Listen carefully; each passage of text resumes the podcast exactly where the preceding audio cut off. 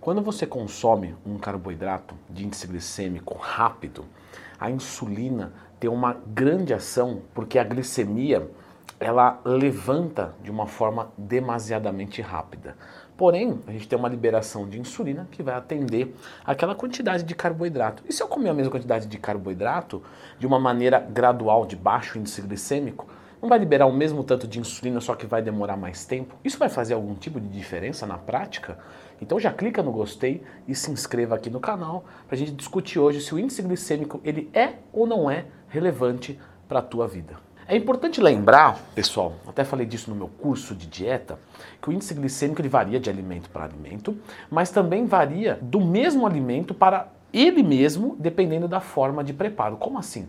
A cenoura crua, ela tem um índice glicêmico muito mais baixo do que a cenoura cozida. Por quê? Porque quando você cozinha a cenoura, você facilita o processo digestivo. Ela fica mais molinha, ou seja, o índice glicêmico dela vai ser diferente. Por que é legal a gente saber disso? Porque se a gente vai querer mais saciedade, eu vou consumir a cenoura crua, que vai ter o índice glicêmico mais baixo, e eu vou ter também mais mastigação. Aí ah, o arroz, mesma coisa, o arroz integral mais durinho, índice glicêmico mais baixo e mais poder de saciedade. É importante lembrar também que o índice glicêmico ele é medido de estômago vazio. Então, estou de estômago vazio, consumi, espero um tempinho e dou uma olhada na minha glicemia plasmática para ver como que ela reagiu. Ou seja, se eu consumir arroz branco sozinho é um índice glicêmico. Se eu consumir ele juntamente com proteína, juntamente com gordura, juntamente com fibra, eu altero esse índice glicêmico para menos. Leandro, se eu misturar, por exemplo, o feijão, que tem um índice glicêmico bem baixo, com o arroz branco, vamos assumir que a gente tem a mesma quantidade de carboidrato, 50 gramas de um, 50 gramas de outro, e isso é 50 gramas do carboidrato, tá? Não de, do peso do alimento, do macronutriente eu vou somar esses dois e eu vou ter uma média entre os dois, porque o baixo vai reduzir um pouquinho do alto e o alto vai reduzir um pouquinho do baixo, ou seja, a gente vai buscar uma média. Mas tudo isso você já deveria saber, porque eu já expliquei aqui no canal. Então lembra de procurar Lendo Tu Mais Tema quando você tiver dúvida de qualquer coisa. Bom, a maior parte das pessoas pensa que quando você ativa sua insulina de forma rápida e demasiada, isso vai ferrar a tua composição corporal. E calma que não é bem assim em todos os cenários. Então vamos falar aqui de um cenário, por exemplo, de uma dieta de redução de gordura corporal.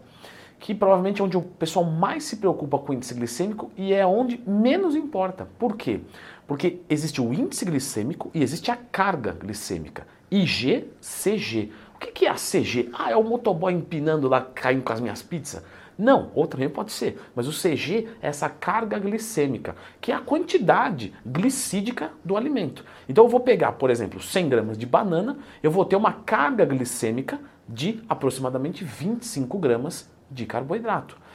Ou seja, é muito importante eu entender que se eu mandar um índice glicêmico altíssimo, por exemplo, mel, mas eu consumir uma quantidade muito pequenininha, carga glicêmica baixa, isso não vai fazer a minha insulina disparar grandemente, etc.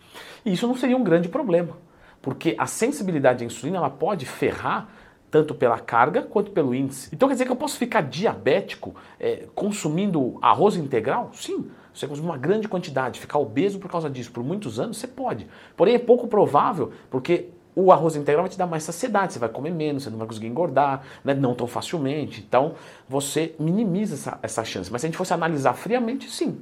Da mesma maneira, eu poderia melhorar minha sensibilidade à insulina só consumindo carboidratos de alto índice glicêmico? Sim, se eu me mantesse ativo e numa dieta de carga glicídica baixa. Então vamos assumir que eu estou fazendo, vou falar uma besteira aqui porque quem treina não faz dieta cetogênica, eu já expliquei aqui no canal. Vamos pegar um cara de dieta cetogênica que está consumindo 30 gramas de carboidrato por dia. Ele está consumindo tudo de açúcar, do índice glicêmico mais alto que a gente pode imaginar.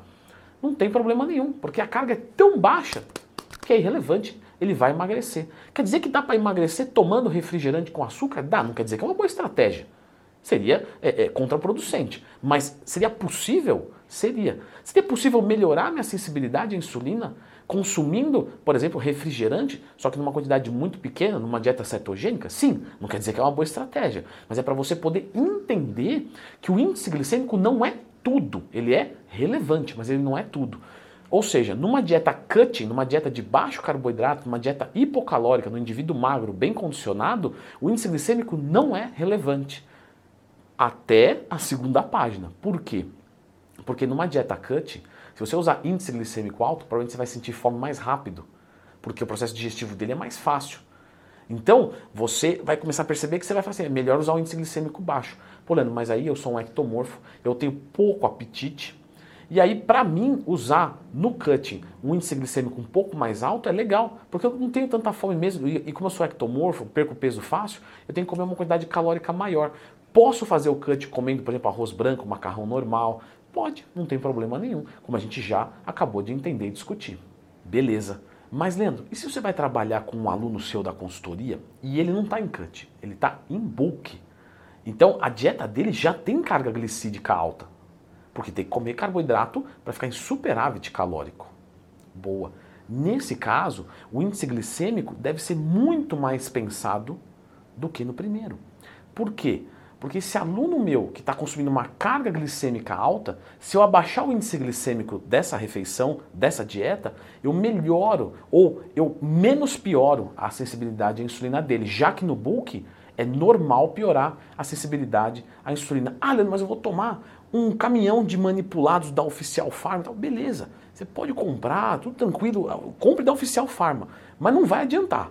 Você vai piorar a sensibilidade à insulina. Fator determinante: fazer cardio, treinar pesado, não fazer um superávit calórico muito grande, não usar muito carboidrato de índice glicêmico mais alto. E depois você vai pensar em manipulado? Talvez, talvez. O mais importante é a tua dieta e o teu treinamento. Então, que nem o pessoal me pergunta direto lá na caixinha de perguntas que eu abro todo dia lá no Instagram. Ah, Leandrão, posso consumir arroz branco no lugar do integral? Pode. Em cut, irrelevante. Porém, o integral vai te dar mais saciedade. Você precisa? Integral. Mas você pode consumir o branco, não tem problema. Não isso vai ferrar teu shape. E em bulk? Então, em bulk é assim, a gente dá prioridade para o carboidrato de médio, baixo índice glicêmico. Porém, a gente tem que lembrar que nós estamos misturando com proteína, com provavelmente alguma fibra, uma salada, alguma coisa assim, e alguma gordura, um pouquinho de azeite, de repente um ovo inteiro, e tudo isso já abaixa o índice glicêmico.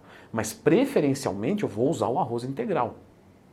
Agora, se eu não estou conseguindo comer no bulk, eu vou usar o arroz branco, eu vou usar um carboidrato de índice glicêmico mais alto para poder comer e ter um processo digestivo mais rápido. Pô, Leandro, mas aí vai ferrar a sensibilidade à insulina. Não vai ferrar muito, porque você é ativo, você é magro, você faz cardio, você está fazendo o seu superávit calórico controlado. E o bulk é temporário. Você não vai ficar 50 anos em bulk. E depois que você sai do bulk, o que, que você faz? Você não volta para uma dieta normal. Normalmente você faz um cut. Então você já melhora na sequência.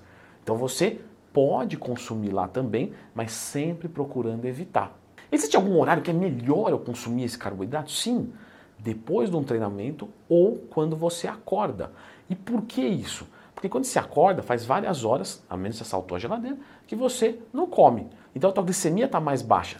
Dei um porradão de, de, de, índice glicêmico mais alto. Beleza, mas não vai dar aquele picão de insulina que nem antes de dormir. Um picão antes de dormir Vai dar por quê? Porque você já vem empilhando várias refeições com carboidrato, a tua glicemia plasmática já está ali estável, mais alta do que quando você acorda ou depois do treino, e aí sim vai dar um picão. Quando você acorda, é um pico um pouco menor. Depois de um treinamento que a glicemia plasmática desceu um pouco, você tem uma resposta mais interessante. Então, se você precisar usar, esse é o ponto, se você precisar usar o carboidrato de índice glicêmico um pouco mais rápido porque é um contexto interessante, inteligente para você, você vai consumir quando acordar ou depois de um treinamento. Mas resumindo, o índice glicêmico importa sim, tá? E como é que eu abaixo o índice glicêmico de qualquer tipo de carboidrato? Eu vou deixar aqui uma coisinha que você pode usar junto, certo? Não vai falar o que é? Eu não. Se você não quer melhorar a tua vida com mais 10 minutos de vídeo, eu que não quero. Não, é sério. Eu vou deixar aqui o macetinho para você baixar o índice glicêmico de qualquer alimento. Aí você consome o arroz branco como se fosse o integral.